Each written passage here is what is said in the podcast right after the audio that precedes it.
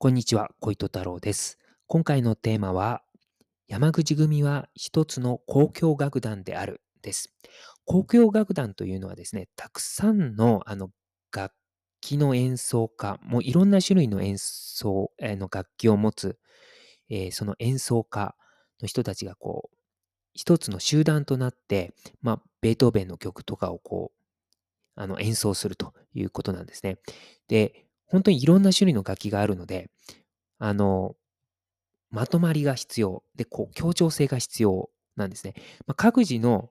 腕もかなりあの必要とされます。各自のこの演奏家と一つの楽器に対するスキルも求められるし、プラス協調性も必要ということで、で、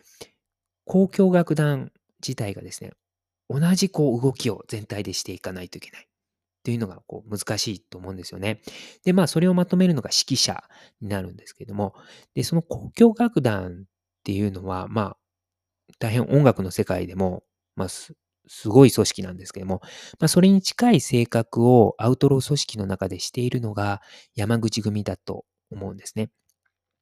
で、山口組っていわゆるまあ直参型の組織と言われていて、あとまあピラミッド型の組織ですよね。まあ一次団体があって、その下に二次団体があって、その下に三次団体があってっていうことで、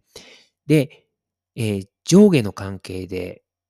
どれも結ばれているということなので、それってどういうことかというと、上部団体の命令には逆らえないということなんですね。で、結果全体的にどういうことか、どういうことになるかというと、トップダウンがすごく効いているっていうことです。一次団体の、えー指示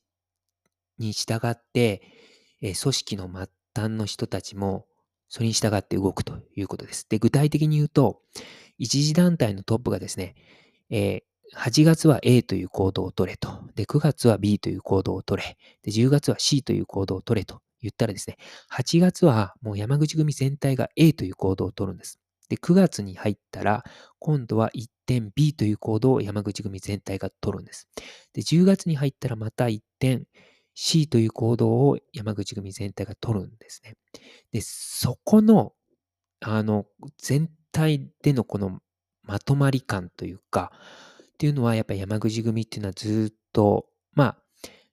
やってきたというか、まあ、それが機能してきた組織だと思うんですね。まあ、途中でですね、まあ、分裂とか、えー内輪もめっていうのはあるんですけども、まあ、長い目で見れば今もその組織的な、まあ、そういうトップダウンが効いてるという機能は保たれていると考えられます。あとですね、山口組は組織的規模も大きいんですよ。それこそ、あの、一時は数万人単位いたわけですから、それがですね、こう、一つの、えー動きを取るということなので、日本の警察組織にとってもですね、ちょっと、ちょっとというか、まあ、かなり脅威に感じていったと思いますし、今も感じていると思います。で組織的規模が大きいけれども、えー各二次団体がバラバラに動いてるのであれば、あまり脅威は感じないのかもしれないんですけども、山口組の場合は、あの、まあ、基本的には一つの行動を取るということなので、まあ、結構規模が大きいのにまとまり感があるというのがやっぱ怖いんだと思うんですね、警察組織としては。で、世界の方で見ると、組織的規模は大きいけれども、まとまり感がないっていうのが、まあ一般的な組織というか、まあアウトロー組織ってそそういったものっていうのが多いんですね。もう一回言うと、組織的規模が大きいだけれども、えっ、と、まとまり感がないっていうのが結構多いです。そういったアウトロー組織が多いんですね。で、組織的規模が大きいけれども、まとまり感があるっていうのはもう本当珍しい。で、それが山口組なんですね。なので、まあ、結構世界的に見ても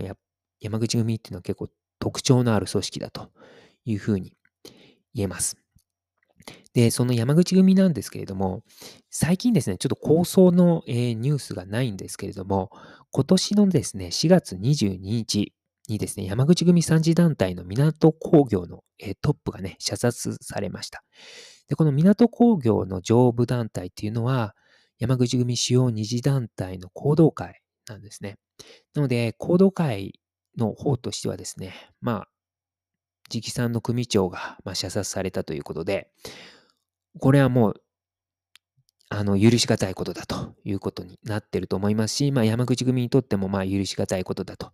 いうことになっていて、まあ、交換、まあ、報復があるんじゃないかというふうには言われています。で、この、えー港工業のトップを射殺したのがですね、まあ、絆会の最高幹部なんじゃないかという噂もあってですね、まあ、絆会等々が、まあ、狙われてるんじゃないのかなっていうのが言われているんですね。で、おそらく、あの、今は何も構想がない状態が続いているんですけれども、で、あの、山口組のですね、分裂構想が始まってからですね、あの、まあ、特徴的なのが、結構、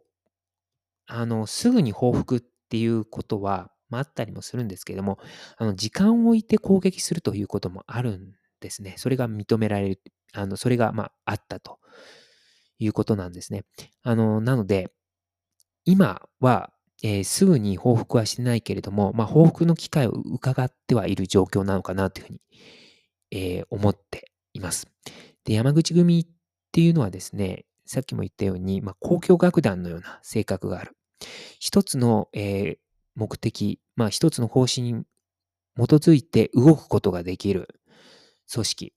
なので、今はもう全体的に動かないでおこうっていう指令が下ってんじゃないのかなというふうに思います。で、えー時を見て何かしらの動きをまたしてくるんじゃないのかなというふうに思っています。ということで、えー今回は以上となります。ありがとうございました。